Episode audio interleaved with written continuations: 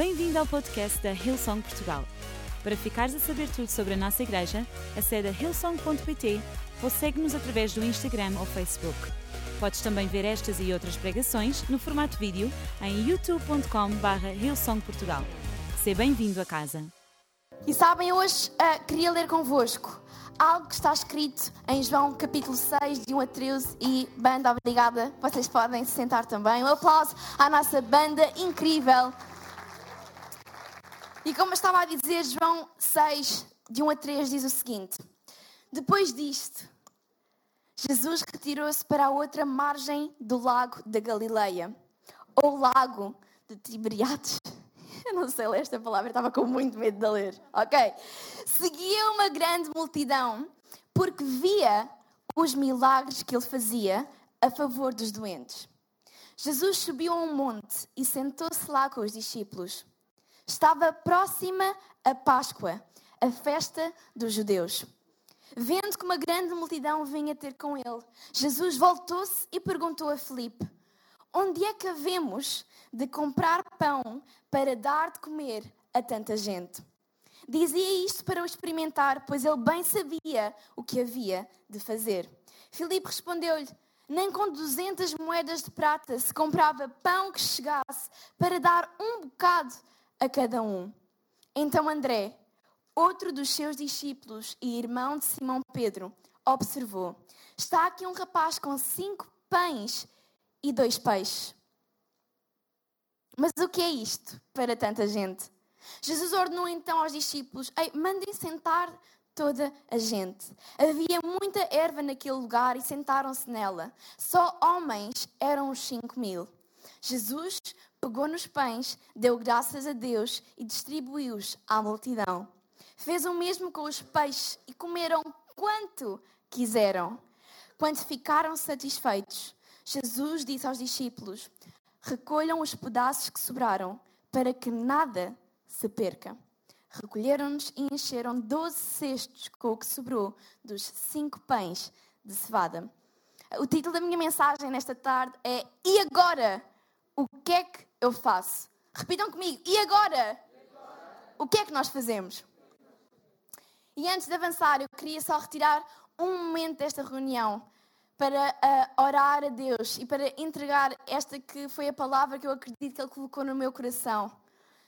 Então, se tu puderes, junta-te a mim, fecha os teus olhos.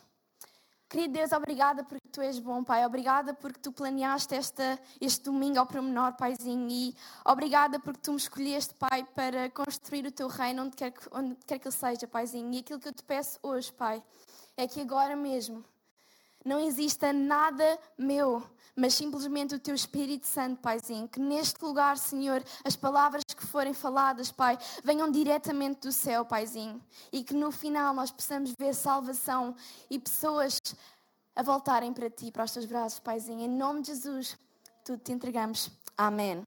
Amém. Ok, alguma vez, igreja, tem que me ajudar nisto, estiveram numa situação onde não faziam a mínima ideia do que é que haveriam de fazer. Literalmente, numa situação que vocês não sabiam o que fazer. Sabem, uh, nesta quarentena eu uh, fiz teletrabalho e o Diogo continuou a trabalhar uh, normalmente.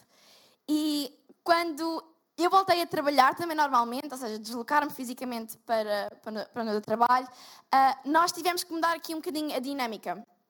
Ou seja, eu como só temos um carro, eu uh, tinha que deixar o Diogo no trabalho dele e seguir para o meu.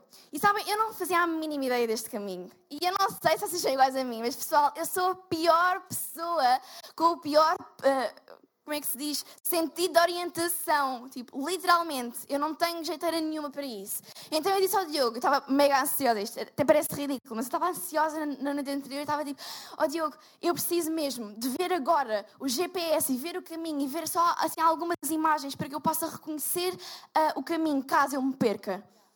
Literalmente, logo mega negativa. Não, a sério, a sério, eu preciso mesmo de fazer o meu trabalho de casa todo para evitar as hipóteses de eu me perder.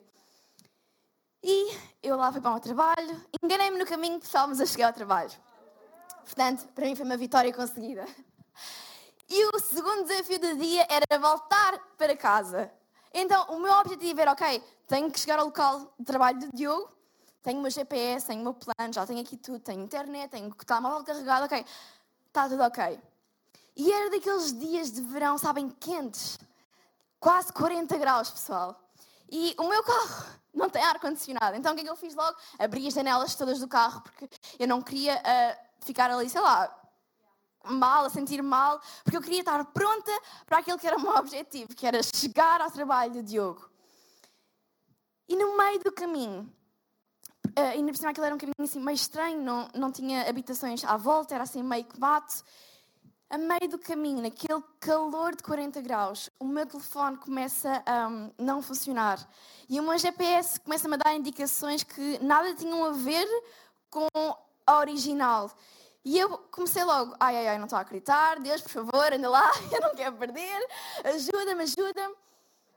E eu tive que parar o carro, porque o, por causa do calor, o meu uh, telemóvel aqueceu tanto que ele literalmente apagou.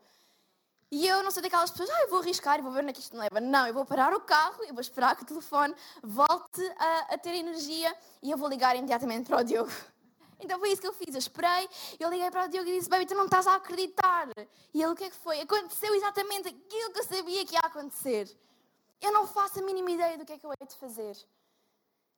Eu não tenho a mínima noção, eu não sei, eu não sei onde é que eu estou, eu não sei como é que isto vai correr. O meu telefone só voltava a desligar-se e eu pensei, oh meu Deus, se eu não conseguir falar com ninguém, quem é que me vem buscar? O Deus não faz a mínima ideia onde é que eu estou. Eu estou aqui no meio do mato, eu vou ficar aqui.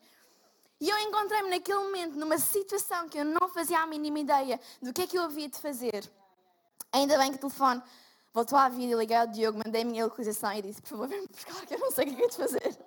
E ele veio. Mas ela está a usar o Diogo por ser o melhor marido do mundo.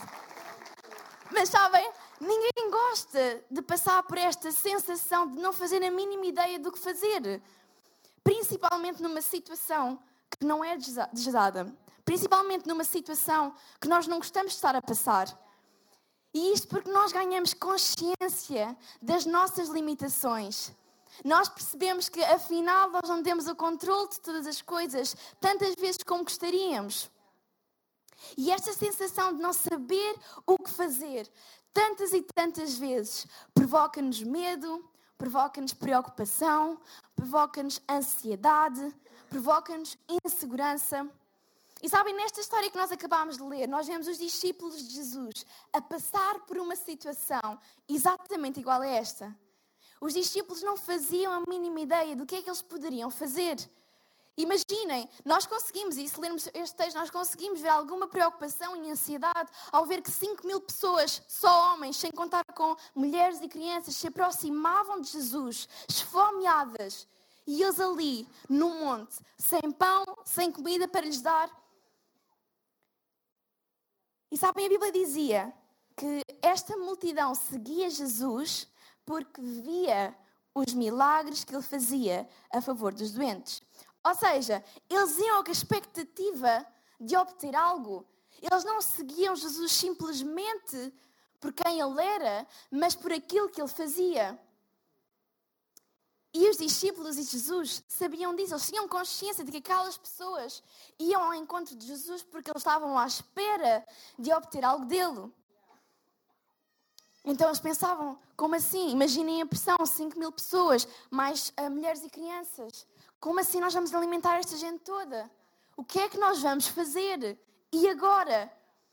E eu pergunto-me nesta tarde, se não existem também pessoas aqui neste auditório ou então aí em casa que simplesmente estão a passar por uma temporada onde eles não sabem o que há mais de fazer.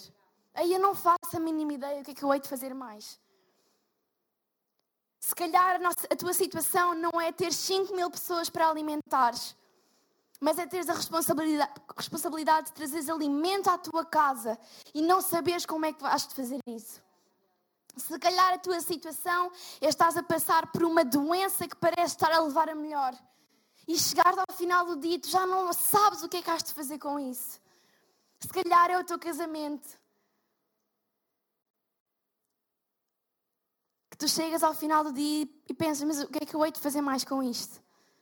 Se calhar há alguma situação na tua vida que quando tu pensas nela, a única coisa que vem à tua cabeça É o que é que eu vou fazer com isto? Mas sabem, há uma boa notícia.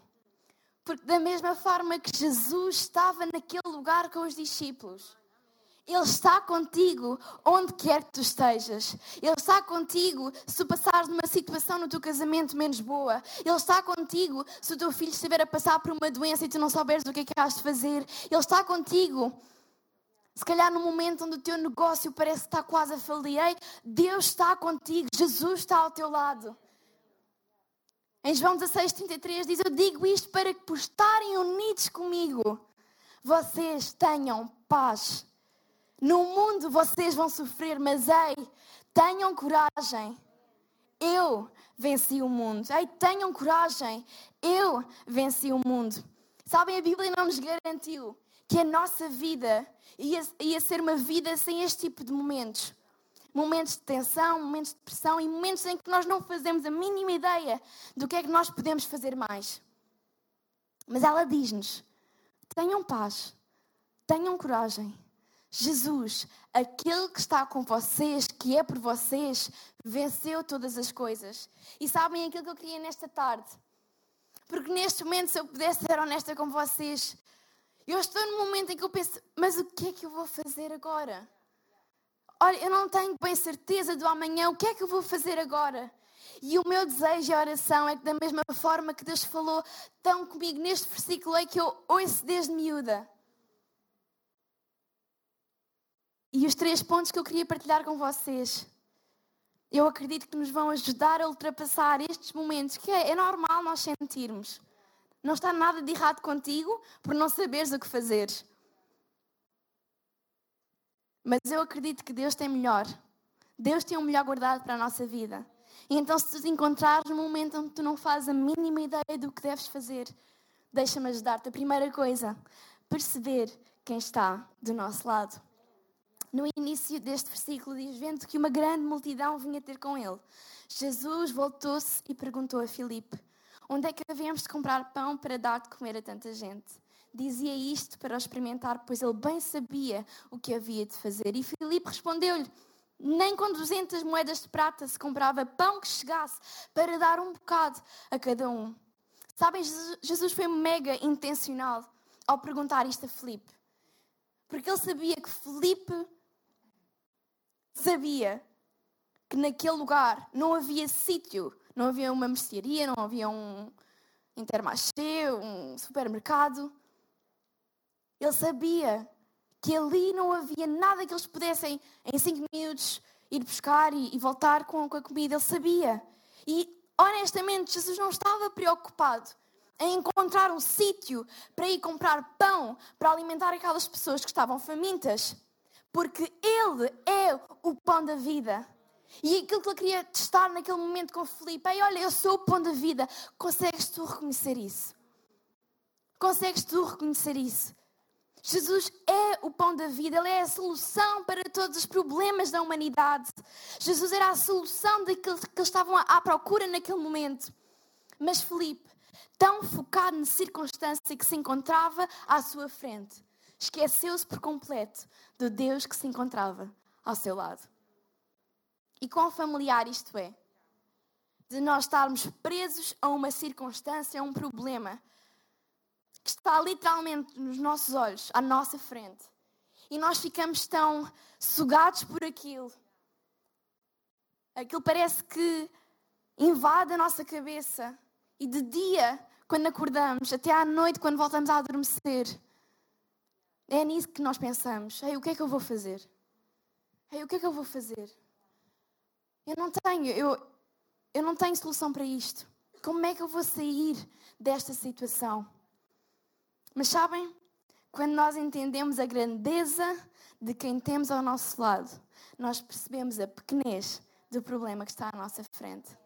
Deixa-me dizer-te, eu não faço a mínima ideia do que é que se calhar que estás aí ao fundo estás a passar na tua vida. Mas Deus sabe. E Ele é maior que essa coisa. Deus é maior que todas as coisas que possam vir para te tentar destruir, para tentar roubar alguma coisa ou matar alguma coisa na tua vida. Deus é maior que todas essas coisas. E esta é a nossa certeza. Jesus, tu venceste o mundo. Jesus, tu venceste o mundo. Então eu não tenho que ter medo. Jesus, eu não tenho que ter medo. Tu venceste todas as coisas. Eu sei quem está ao meu lado. Eu sei quem está ao meu lado. E é o um nome sobre todo o nome. É o um nome sobre todo o nome. A segunda coisa é perceber o que é que nós temos nas nossas mãos. Então André, outro dos seus discípulos e irmão de Simão Pedro, observou: Está aqui um rapaz com cinco pães de cevada e dois peixes. Mas o que é isto para tanta gente? Sabem quantas vezes nós, no nosso dia a dia, olhamos para aquilo que nós temos e fazemos exatamente a mesma observação que André fez relativamente àquilo que aquele menino tinha nas suas mãos. Mas o que é isto para tanta gente? Mas o que é isto que eu tenho nas mãos? Para que é que isto me serve? Se calhar, quando tu recebes o teu ordenado, a primeira coisa que tu pensas e dizes é só isto. O que é que eu faço com isto? Mas o que é que é isto para todas as despesas que eu tenho? Ou se calhar, numa outra situação, olhas para aquilo que tu tens e pensas: mas o que é que é isto para salvar o meu casamento? Mas o que é que é isto para me tirar desta situação? Mas o que é que é isto para salvar o meu filho? Deixa-me dizer-te aquilo que tu tens nas tuas mãos é o suficiente para Jesus fazer um milagre. Aquilo que tu tens é suficiente para Jesus fazer um milagre. Aí Jesus vai usar exatamente aquilo que tu tens nas tuas mãos. Não fiques a achar que vem uma coisa exterior tentar resolver uma, uma situação e uma circunstância que é tua. Jesus vai te pedir o que é que tu tens nas tuas mãos. Porque é exatamente isso que eu vou usar. Sabem, eu pergunto-me o que é que aconteceria se se levantasse uma nação que, em vez de olhar para uma situação e dizer, mas o que é isto para tanta gente, declarasse, mas o que é isto para o nosso Deus? Eu pergunto-me o que é que aconteceria na nossa nação, no nosso país, se a nossa igreja se levantasse como um e proclamasse, mas o que é isto para nosso Deus? Sabem, em 2020. Eu ouvi tantas coisas a dizer, isto é um ano que está completamente cancelado. Olha, manda vir 2020, 21, porque eu estou literalmente farta de 2020. Em 2020, o que mais pior pode acontecer? Mas sabem?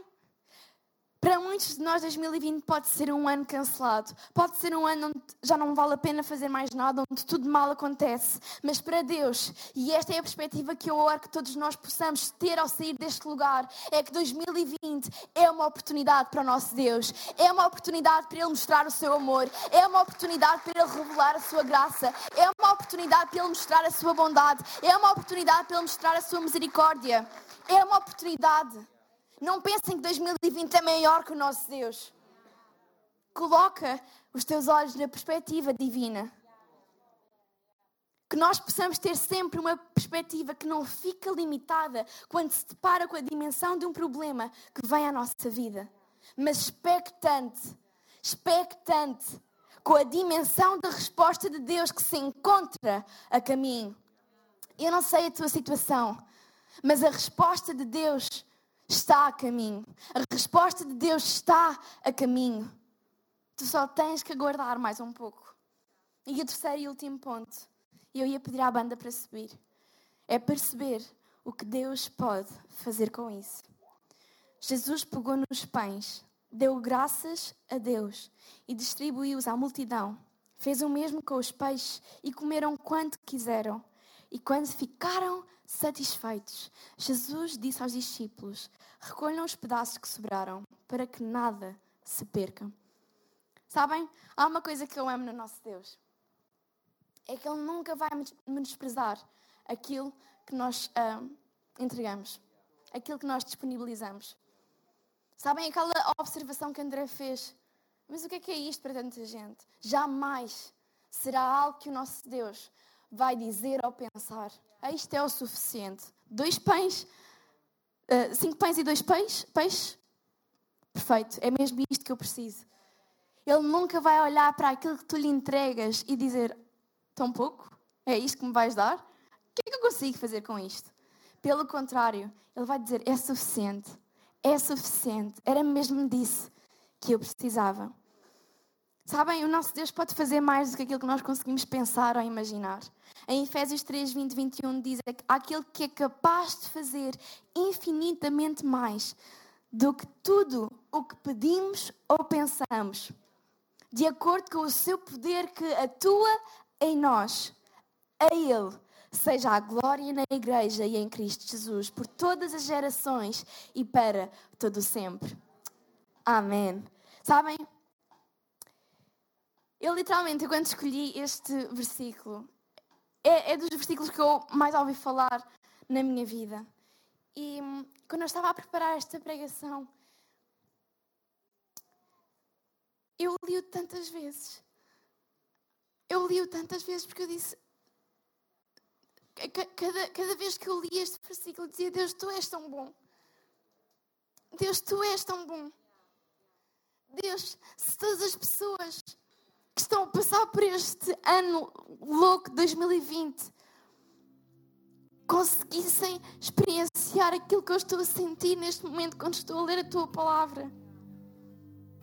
Eu pergunto-me o que, é que poderia, o que é que poderia ser do nosso mundo se a gente soubesse que havia um Deus capaz o suficiente de transformar uma coisa que aos olhos humanos é pouca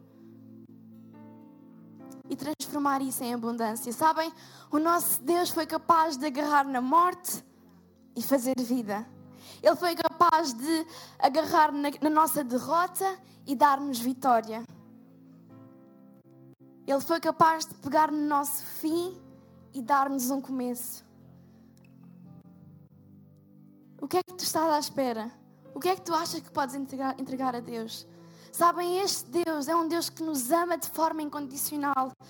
Nesta passagem diz: estava próxima à Páscoa, à festa dos judeus.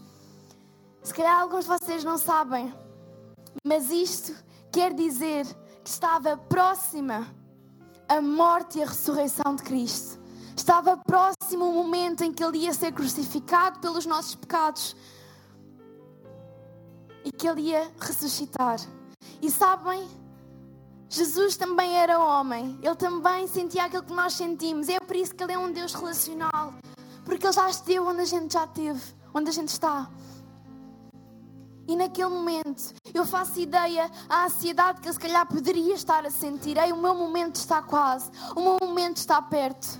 E aí, olha, se a situação fosse ao contrário, se eu soubesse que havia um momento de alta tensão, de alto sofrimento, de alta dor prestes a acontecer na minha vida, eu não sei o que é que eu faria se visse 5 mil pessoas a virem até mim. Tipo, agora não, agora não é o momento. Eu estou quase, quase a passar por um momento de dor. Não, não, agora não é o momento de chegarem até mim.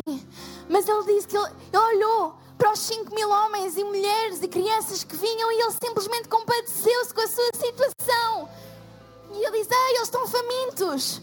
Então venham até mim, porque eu sou o pão da vida. Então venham até mim. Deus, naquele, Jesus, naquele momento, não estava só preocupado em matar a fome física, mas matar a fome espiritual. Ei, eu sou o pão da vida. Quem vier até mim, quem vier até mim, ficará satisfeito. Aí eu ia pedir a toda a gente que pudéssemos ficar de pé. Porque sabem, naquele momento, quando Jesus, se calhar, pensou: Eu estou quase a ir, eu estou quase a enfrentar a cruz, eu estou quase a ficar longe do meu Pai, eu estou quase a ir ao inferno carregar toda a culpa, roubar as chaves ao inimigo, voltar e ressuscitar e dar vida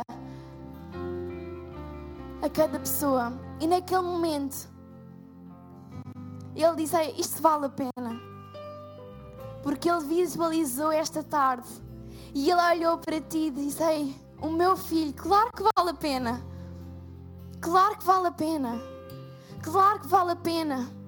Se Ele me der o seu coração, se Ele me der o seu coração, ei, aquilo que eu vou fazer na sua vida vai servir de testemunho de quão bom eu sou. E nesta tarde, aquilo que eu queria pedir é que neste momento nós pudéssemos fechar os nossos olhos. Porque há um convite que este Jesus que nós estivemos a falar a reunião inteira quer te fazer. A ti mesmo que não o conheces, a ti mesmo que se calhar já tiveste um relacionamento com Ele, mas por algum motivo te afastaste. A ti mesmo, Ele está a chamar-te. Ele está a chamar-te. E ele diz: entrega-me a tua vida e vê o que é que eu posso fazer com ela. Entrega-me aquilo que tu achas que é pouco e vê o milagre que eu vou fazer. Ei, não há vida demasiado imperfeita que Deus não consiga pegar, tocar e restituir. Não há passado demasiado pesado. Não há nada que te possa afastar deste amor. Não há nada. Porque aquilo que havia, Deus não se conteve em terminar. Deus não se conteve quando entregou Jesus por ti e por mim. Então, nesta tarde, com os nossos olhos fechados, com as nossas cabeças curvadas, o convite que Jesus quer fazer é de ter um relacionamento contigo. E aí, isto não tem nada a ver com religião, isto tem a ver com relacionamento, porque Deus é um Deus relacional. Aí em casa também, fecha os teus olhos. Fecha os teus olhos. Jesus está aí também. Jesus está no teu quarto. Jesus está na tua sala. Jesus está contigo. E aquilo que eu ia pedir era algo muito simples, sem expor ninguém. Nós somos família e nós queremos estar contigo. Nós queremos fazer isto contigo. Então, agora mesmo, se tu sentes no teu coração que há algo que chama por ti, tu se calhar não percebes muito bem o que é que é isto de, Jesus e, e da Bíblia e tens algumas dúvidas, não tem mal, mas tu sentes no teu coração que há algo que tu queres fazer, há uma decisão que tu queres tomar agora mesmo. Agora mesmo. Ser corajoso. Levanta as tuas mãos, levanta a tua mão para que eu possa orar por ti. Não vai acontecer nada de estranho. Mas levanta os teus braços, levanta a tua mão. Porque aquilo que eu vou fazer é simplesmente orar e pedir a Deus. Eu estou a ver. E pedir a Deus que Ele esteja contigo nesta nova etapa. Aí em casa, eu não consigo ver a tua mão, mas podes mandar assim um emoji com uma mão bem aberta. Ou mais tarde podes ir ilsong.pt barra Jesus. Porque aquilo que nós queremos fazer é vida contigo. E eu estou a ver braços no ar. Agora mesmo, vamos fechar os nossos olhos e dizer: Eu ia pedir não só às pessoas que tomaram esta decisão, mas a toda a igreja, como a uma só voz. Nós fazemos esta oração de salvação com as pessoas que hoje tomaram a melhor decisão da sua vida. Então, querido Pai, obrigada porque tu és bom.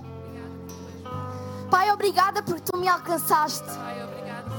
Pai, a partir de hoje, eu sou teu e tu és meu. Cria nova vida em mim. Que os meus pecados possam ser apagados no teu sangue. E que hoje eu possa encontrar uma família que me receba, que me ajude e que faça esta jornada comigo. Obrigada porque tu és bom. Em nome de Jesus e para a tua glória. Amém, amém e amém. Ei, será que nós podemos fazer uma festa? Porque eu acredito que os céus neste momento estão a gritar, estão aplaudir, estão a fazer barulho, porque, ei, nós hoje fizemos parte de um encontro que muda a vida da nossa nação para sempre. Um encontro que vai eh, fazer com que haja um antes de Jesus e um depois de Jesus. E ei, enquanto igreja, esta é a nossa maior alegria. Isto é aquilo que faz o nosso coração saltar quando nós sabemos que Jesus, a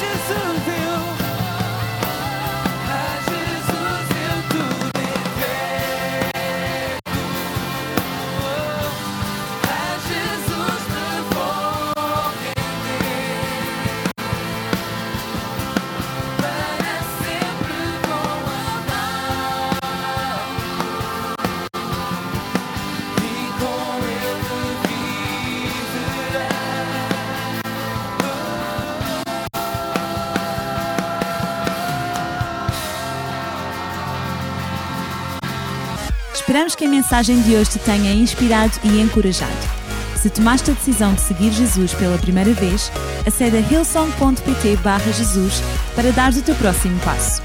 Relembramos que podes seguir-nos no Facebook e Instagram para saber tudo o que se passa na vida da nossa igreja. O melhor ainda está por vir.